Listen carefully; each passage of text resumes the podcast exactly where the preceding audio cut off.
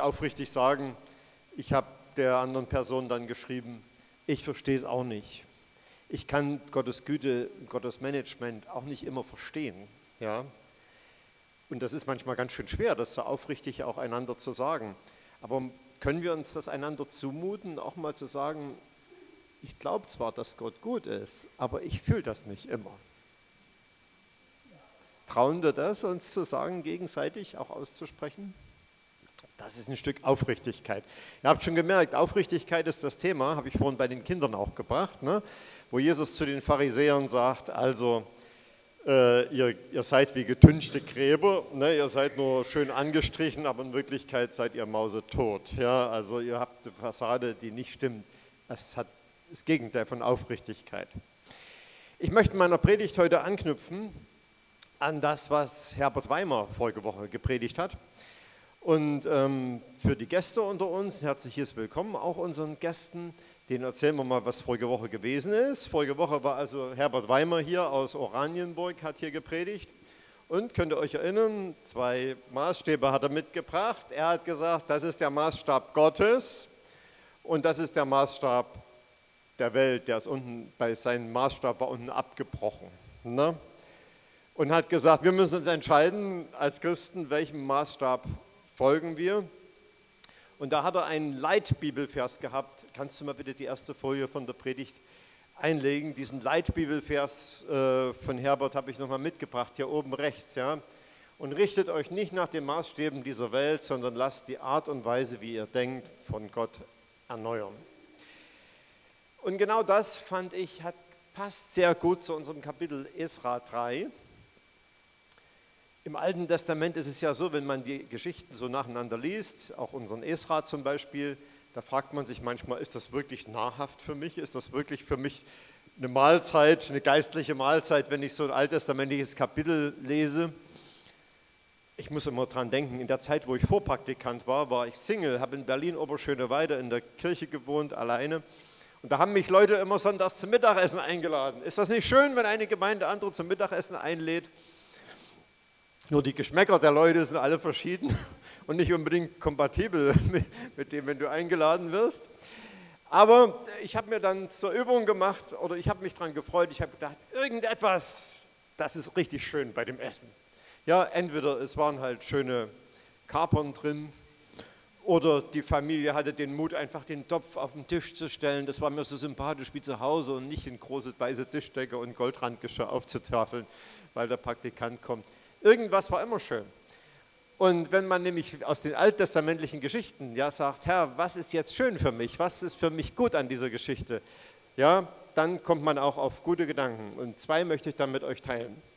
Aber das geht alles erstmal aus von dieser Bibelstelle aus dem Neuen Testament. Da gibt es äh, den kleinen Dialog, der heißt, ich möchte Ihren Chef sprechen. Geht leider nicht, der ist nicht da. Ich habe ihn doch durchs Fenster gesehen. Ja, er sie auch. Und da ist er schnell gegangen. Ne? Also, ähm, das ist, glaube ich, der Maßstab der Welt, sich wegzuducken, wenn es ein Problem gibt und wenn es unangenehme Situationen gibt, dann bin ich eben mal schnell nicht, nicht da. Ähm, der Paulus, der eben diesen Vers geschrieben hat, der hat im zweiten Korintherbrief ähm, geschrieben, Warte mal, äh, wir bräuchten eins zurück, bitte, ein Bild. Das, das Bild predigt eins. Manfred, wir bräuchten das Bild predigt eins. Die Datei predigt eins. Vier Stück habe ich geschickt. Wie bitte? Vier Stück habe ich geschickt. Das erste bräuchten wir. Noch, das ist auch noch nicht. So, genau, das ist das eins. Der Paulus hat nämlich geschrieben in 1. Korinther, äh, Entschuldigung, 2. Korinther 2. Mein Verhalten überall in der Welt und besonders bei euch war stets bestimmt von völliger Ehrlichkeit und Aufrichtigkeit, wie es dem Willen Gottes entspricht. Ja? Paulus sagt also, die Aufrichtigkeit, das ist ein Maßstab, den Gott uns mitgegeben hat, dass wir aufrichtig durchs Leben gehen. Das war für den Paulus einer dieser Werte Gottes. Und ich denke, das ist eine Übung, die für uns alle im Leben immer wieder wichtig ist, aufrichtig zu sein. Die Geschichte mit dem Chef, die haben wir damals in unserer Firma live erlebt. Und zwar gab es da einen Steinmetzmeister, mit dem wir zu tun hatten, zwei Orte weiter, und der wollte immer was anfertigen und hat es immer versprochen, dass das irgendwann fertig ist. Und dann ist mein Chef mit seinen 500 Trabant dahin gejuckelt, zwei Dörfer weiter, zwei Städte weiter, und dann kam er dahin und wollte fragen, sind denn unsere äh, Treppenstufen endlich fertig? Er konnte ihn aber nicht fragen, weil der Chef nicht geöffnet hat. Aber mein Chef hat gesehen, der duckt sich dann immer un unter das Fenster, dass, die Kunden, dass die Kunden ihn von außen nicht sehen, wenn die, wenn die Kunden kommen. Und da habe ich gedacht, das ist ein schönes Bild dafür, der, der konnte nicht aufrecht sein, versteht ihr? Der war geduckt, der war nicht aufrecht. Aufrichtigkeit heißt, sich dem anderen ähm, zeigen zu, zu können. Und das wird übrigens auch deutlich, wenn Jesus das sagt, Lukas 20, da sagt er, da sagen seine Jünger nämlich zu Jesus, Meister, wir wissen, dass du aufrichtig redest und lehrst und achtest nicht das Ansehen der Menschen. Jesus ist keiner, der sich weggeduckt hat. Ja? Und ähm, Jesus sagt uns die Wahrheit. Und deswegen feiern wir als Christen zum Beispiel wie heute auch Abendmahl, weil wir immer wieder auch die Wahrheit gesagt bekommen, wir brauchen die Reinigung durch das Blut von Jesus Christus. Gott ist kein Wischiwaschi-Gott, der sagt, ach, egal ob ihr sündigt oder nicht, das spielt keine Rolle, sondern er sagt uns immer wieder die Wahrheit. Gott geht aufrecht mit uns durchs Leben und sagt uns, was dran ist und was gebraucht wird. Und für alle medizinischen Freunde unter uns möchte ich mal sagen, ähm, die Jünger haben gesagt, Meister, wir wissen, dass du aufrichtig redest. Wisst ihr, was da im Griechischen steht? Orthos, Orthopädie, aufrecht. Ja? Also, ähm, Aufrichtigkeit ein Wert, den Jesus uns auch gepredigt hat. Und nun kommen wir zum Alten Testament, zu unserem Esra 3. Da gibt es nämlich zwei Beispiele von Aufrichtigkeit. Das erste Spiel, äh, das erste, äh, Manfred, jetzt brauchen wir die Folie Aufrichtigkeit, Klammer 1. Ähm, die andere bitte. Jawohl. Also, wir spulen nochmal zurück. Die Israeliten, die Judäer sind wieder nach Hause gekommen und haben angefangen, dort wo der Tempel weg war und wo alles, wo alles äh, 50 Jahre praktisch brach lag, wieder aufzubauen. Ja, sind wieder zurück in ihre Heimat gekommen. Und wir haben ja das letzte Mal schon festgestellt, die haben gleich angefangen, auch Leute einzusetzen für den Lobpreis, ja, ähm, damit wieder Gottesdienst organisiert wird. Und Gottesdienst muss ja irgendwo stattfinden. Und deswegen haben sie also angefangen, einen Opferaltarplatz zu bauen. Und da lesen wir den bemerkenswerten Vers, obwohl sie vor den Nachbarvölkern, das sind die, die inzwischen in den 50 Jahren dort sich angesiedelt hatten. Ja, es bleibt ja kein fruchtbares Land 50 Jahre liegen, ohne dass jemand anders anfängt dort zu siedeln. Also, obwohl sie vor den Nachbarvölkern Angst hatten, was haben sie gemacht? Errichteten sie den Altar auf seinen alten Fundamenten. Ist das nicht stark? Die hätten auch sagen können, oh nee, die sind jetzt schon so lange da, wir müssen jetzt Rücksicht nehmen. Wir können jetzt nicht anfangen, vor denen ihren Augen wieder unseren Altar zu bauen. Die haben ja meistens dann andere Götter verehrt. Ne? Wir verletzen ihre Gefühle, wenn wir jetzt unseren Altar wieder bauen, unseren äh, göttlichen Altar. Das ähm, haben sie nicht gemacht. Also ähm, es ist so, dass sie wollten, dass Gott wieder geopfert werden kann. Und Gott ein Opfer zu bringen, ähm, das war damals äh, für, die, für die Menschen ähm, total wichtig, um, zu, um äh, zu zeigen, Gott, du bist uns was wert. Gott, mit dir wollen wir in Kontakt sein. Gott, wir wollen, dass du auch unsere Schuld vergibst. Dieses Opferbringen für Gott ja, war für sie total wichtig, um ihnen zu zeigen, Gott, du bist die Autorität. Du bist der Wichtigste und dir gebührt die Ehre. Und damals stieg ja dann bei diesen Brandopfern, hier war, das war ein Brandopferaltar, der hier gebaut wurde in Esra 3, da wurden also die Tiere sozusagen verbrannt. Und ihr wisst ja, wie, wie gut das riecht, wenn jemand grillt in der Nachbarschaft, oder? Also ich finde immer, wenn jemand grillt in der Nachbarschaft, das riecht so gut, die müssten mir eine Bratwurst geben als Steuer für den guten Geruch, weil ich das aushalten muss und nichts kriege. Also das war ein Wohlgeruch für Gott, der da emporstieg. In den katholischen Kirchen heutzutage ist das immer noch, gibt es noch ein Relikt davon, Weihrauch, ne? der da geschwenkt wird, ein Wohlgeruch, der zu Gott äh, emporsteigt. Und ich hoffe, dass manche Frauen und auch Männer das auch so machen, wenn sie zum Gottesdienst kommen, sich schön einduften, um ein Wohlgeruch für Gott zu sein. Ich habe eine Geschichte gelesen von einer Frau, die sich vor dem Gottesdienst vor den Spiegel stellt und sagt, Gott, ich gehe jetzt in den Gottesdienst, gefalle ich dir?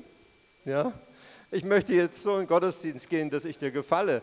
Und das können wir ja vielleicht auch auf den Duft mitbeziehen. Also, Brandopfer, ein Wohlgeruch für Gott bauen. Dann lesen wir hier eine ganz kleine Notiz in unserem äh, Bericht, nämlich im siebten Monat äh, des Jahres haben die diesen Altar gebaut.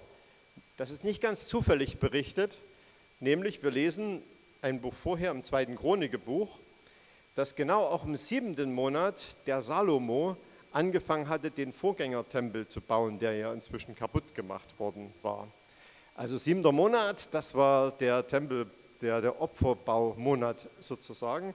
Und damit zeigt uns der, der Schreiber vom Buch Esra, dass, das, dass praktisch dieser Tempel, den Salomo vorher gebaut hatte, dass der jetzt auch weiter ähm, gebaut wird und von dem ja heute noch von der Tempelanlage die Klagemauer steht.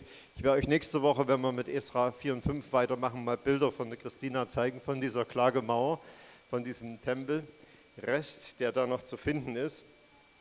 Also, damit wird deutlich, es war für Salomo wichtig und für David schon vorher wichtig, Gott eine Stelle zu schaffen, wo man Gott opfern kann. Und das wollen wir jetzt auch machen, wenn wir wieder neu sind. Egal, was die Nachbarvölker meinen. Herbert Weimer hat vorige Woche hier gesagt, ähm, der Maßstab Gottes ist die Ehrfurcht vor Gott, ja, vor dem Schöpfer, der das ganze Leben durchdringt. Ich will mich nicht abbringen lassen, ja, mit ihm in Kontakt zu sein und das auch anderen Menschen zu zeigen, wie das das Volk Israel gemacht hat. Ja, ähm, nur weil das andere vielleicht anders sehen können. Ja, also die, das Volk Israel hätte ja auch sagen können, nee, wir müssen denen doch jetzt hier gefallen, wo wir jetzt wieder in diese neue Nachbarschaft gekommen sind. Da können wir keinen Tempel bauen. Wisst ihr, das wären Maßstäbe der Welt gewesen. Gottes Maßstab ist, die Ehrfurcht vor dem Schöpfer, vor unserem Gott zu pflegen und zu zeigen. Das ist das, was wir vorige Woche hier gehört haben, was für uns auch so, äh, so wichtig ist. Heute würde man vielleicht sagen, naja, wenn wir als Christen irgendwo neu hinkommen, wir dürfen doch jetzt keine Unruhe bringen, indem wir hier anfangen, irgendwas Christliches ähm, zu machen. Oder wisst ihr, was heute wahrscheinlich passieren würde? Denn wenn wir, in, wenn wir in eine Umgebung umziehen würden als Gemeinde, die keine Gemeinden mag, es geht ja auch privat. Wir machen das sonntags alles so per Zoom, damit wir nur nicht auffallen. Ja? Wie schade wäre doch das. Ne? Und welches Zeichen würde auch verloren gehen? Es ist doch ein Zeichen, dass sich heute hier 40 Leute versammeln, um vor ihrem Gott in Ehrfurcht ihn anzubeten. Und das würde dabei ähm, verloren gehen. Wir müssen uns an dieser Stelle fragen, das Volk Israel, ähm, das hat also standgehalten, dass es nicht eingeknickt. Ich habe euch heute mal einen dritten Zollstock noch mitgebracht. So habe aber nur zwei Hände. So, und dieser dritte Zollstock, das ist jetzt auch wieder der Maßstab Gottes. Aber da gibt es noch eine dritte Variante. Also Herbert hat, vor, hat, hat vorige Woche gesagt, der Zollstock ist abgebrochen, man richtet sich nach den Maßstäben der Welt. Wisst ihr, was viel häufiger bei uns Christen passiert? Wir sind nicht diejenigen, die sagen, wir lassen unser Christsein, unsere Gottesfurcht abbrechen, sondern wir knicken ein. Wir knicken ein vor unseren Ängsten, die wir so haben und ähm, leben dann so ähm, als Christen. Jetzt geht mein eingeknickter Zollstock hier nicht durch. So, hat man davon, wenn man einknickt? Ja, wisst ihr, wie schnell passiert ist, dass wir einknicken vor, vor der Meinung der Welt und das sagen, die Ehre unseres Gottes, das Opfer für unseren Gott ja, das ist jetzt momentan gerade nicht so, äh, so wichtig. Ja? Und 1934 hat es hier in Neuruppin ähm, einen Aufmarsch gegeben von äh, Leuten, die sich dem Nationalsozialismus so langsam zugewendet haben. Und da haben bekennende Christen von Neuruppin, da lesen wir, dass Tausende bekennender Christen, die gegen Hitler waren, sich im Stadtpark versammelt haben, da einer Predigt zugehört haben, dass es Störer gab von der NSDAP, die versucht haben, die ganze Versammlung zu, äh, zu torpedieren. Ist ihnen am Ende auch gelungen. Und dann musste der Redner aufhören zu reden. Und dann lesen wir, dass diese tausenden Christen ja am Ende spontan sich hingekniet haben und ein Vaterunser gebetet haben. Sind sie eingeknickt? Nee, ne? Das finde ich so ein starkes Bild. Wir müssten auch mal überlegen, ob wir nächstes Jahr, wenn sich das 90 Jahre jährt, daran Neuropin nochmal denken. Aber das finde ich, das sind Dinge, ja, wo wir merken, wir müssen nicht einknicken, auch wenn die Umgebung das vielleicht von uns fordert und einen ganz großen Druck aufbaut, wie es damals gewesen ist. Und wir Christen müssen auch überlegen, ob wir den Mut haben, nicht nur auf den Schulplatz zu gehen, um Kinderspiele zu machen und mit Leuten gute, schöne Angebote zu machen, sondern ob wir auch mal den Mut haben zu sagen, ihr lieben Leute von Neuropin, bringt euer Leben mit Gott in Ordnung. So wie die damals bei Esra gesagt haben, wir brauchen einen Altar, damit das Leben von Gott, äh, das Leben mit Gott von den Menschen allen wieder in Ordnung kommt. Haben wir den Mut, wirklich auch so aufrichtig zu reden, denn das denken wir ja eigentlich, dass das so ist. Und ich weiß, wie schwer das ist, vor allen Dingen, wenn man alleine ist. Wir hatten ja gestern keinen Aufräumtag, wie der ursprünglich mal geplant war in unserer Gemeinde. Deswegen habe ich dann bei unserer Dorffestverantwortlichen gesagt, ich mache mal nachmittags zwei Spiele mit den Kindern, zwei Spielstände mit den Kindern. War also gestern Dorffest. So, und da habe ich dasselbe Spiel genommen, was, ich, was wir auf dem Schulplatz hatten, mit drei, mit drei Symbolen, woran wir den Kindern hier was von der Bibel erklärt haben. Und ich habe jetzt gedacht, Steffen, hm, fängst du jetzt an, den Kindern hier auf dem Dorf was von der Bibel zu erzählen, dann denken die alle, ich mache hier einen Stand, weil ich Missionar bin. Was habe ich gemacht? Ich habe mir eine schöne Geschichte einfallen lassen, um die drei Bilder völlig anders umzudeuten, die gar nichts mit Gott zu tun haben. Merkt ihr, wie schwach, wie schwach man manchmal werden kann? Wie, wie schnell man mal einknicken kann vor der Meinung? So, und, ähm, und da halt, wisst ihr, was ich mir da gewünscht hätte? Dass wir mehrere sind. Stimmt doch, ne? wenn man mehrere Leute sind und sowas sagt, dann hat man auch Mut, was von der Bibel zu sagen. Deswegen ist es gut, dass wir keine einzelnen Christen sind, dass wir Gemeinde sind. Und die ganze Gemeinde hat sich ja auch damals praktisch aufgestellt und hat gesagt, wir bringen jetzt hier unser Opfer.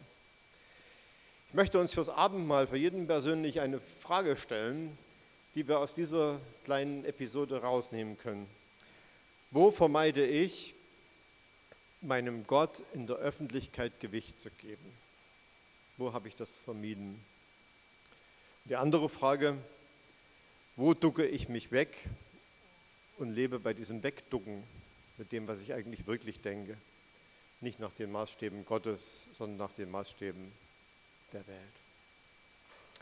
Jetzt die zweite Begebenheit in unserem Text. Ähm, jetzt bräuchten wir Aufrichtigkeit 2. Die haben also dann angefangen, den Tempel zu bauen und haben da einen Gottesdienst gefeiert an dieser Opferstätte. Und da lesen wir folgendes Bemerkenswerte. Und viele, die das frühere Haus, also den alten Tempel, ja, noch auf seinem Grund gesehen hatten, weinten laut. Viele aber jauchzten mit Freuden, sodass das Geschrei laut erscholl.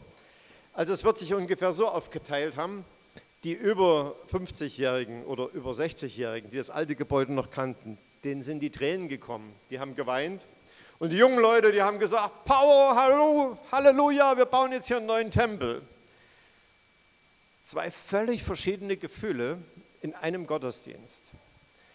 Und wisst ihr, ähm, man muss sich das so vorstellen, vorher war ja Lobpreis, die Sänger haben einen Hymnus gesungen und die dankerfüllte Gemeinde hat das aufgegriffen und wir lesen und sie stimmten den Lobpreis an und danken dem Herrn, denn er ist gütig und seine Barmherzigkeit währt ewig, was wir vorhin am Anfang des Gottesdienstes gehört haben.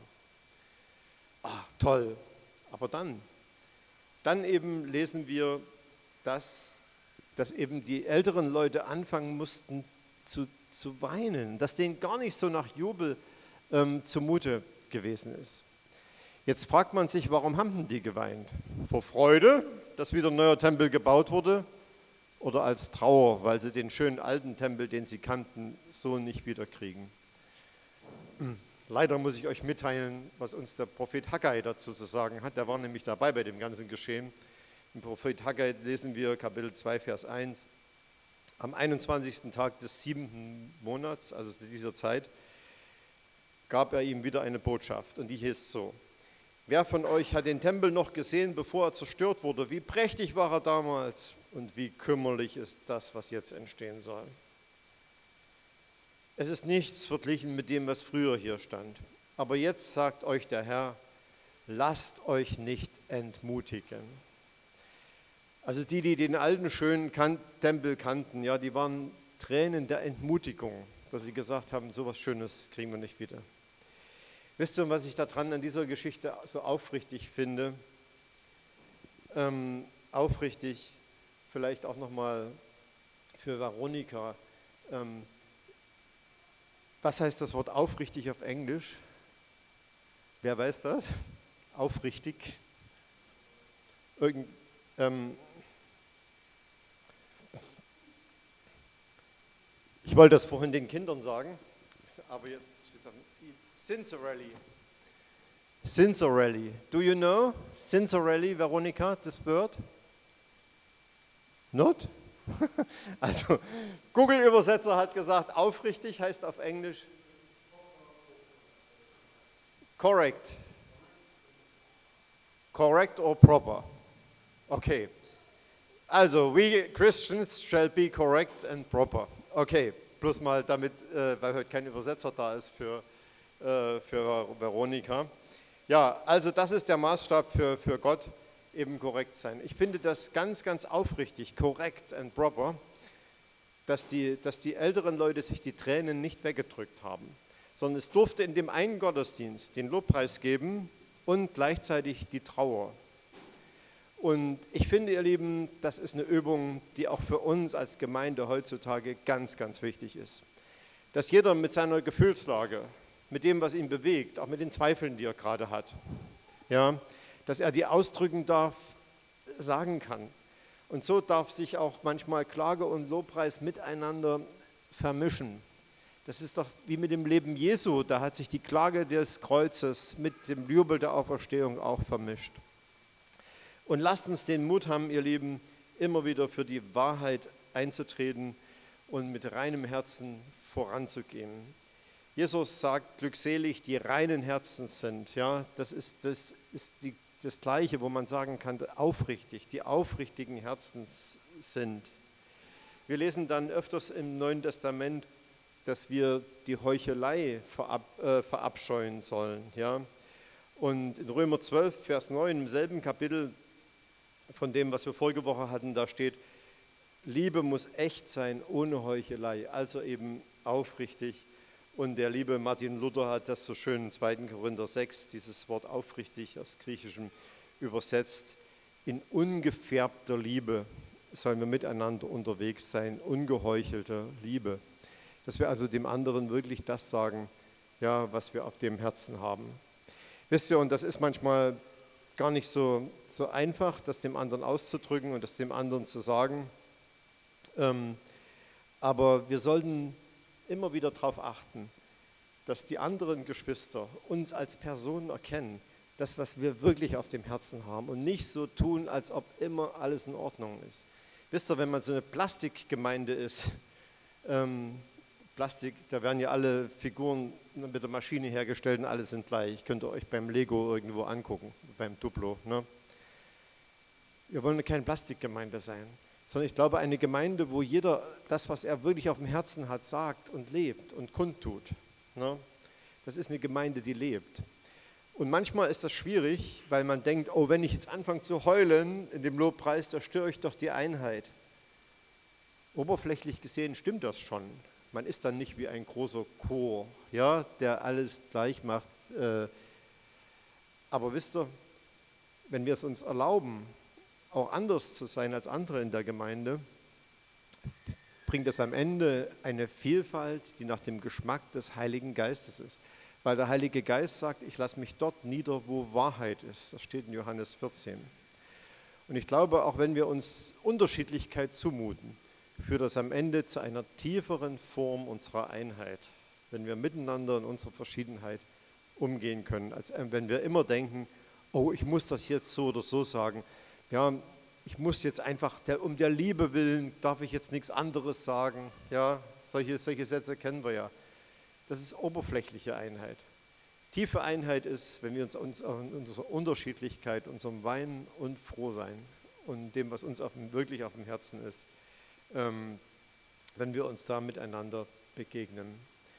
Und so möchte ich uns fürs Abendmahl fragen, wo rede ich oder manchmal Sachen schön, um eine vordergründige Harmonie zu, zu halten?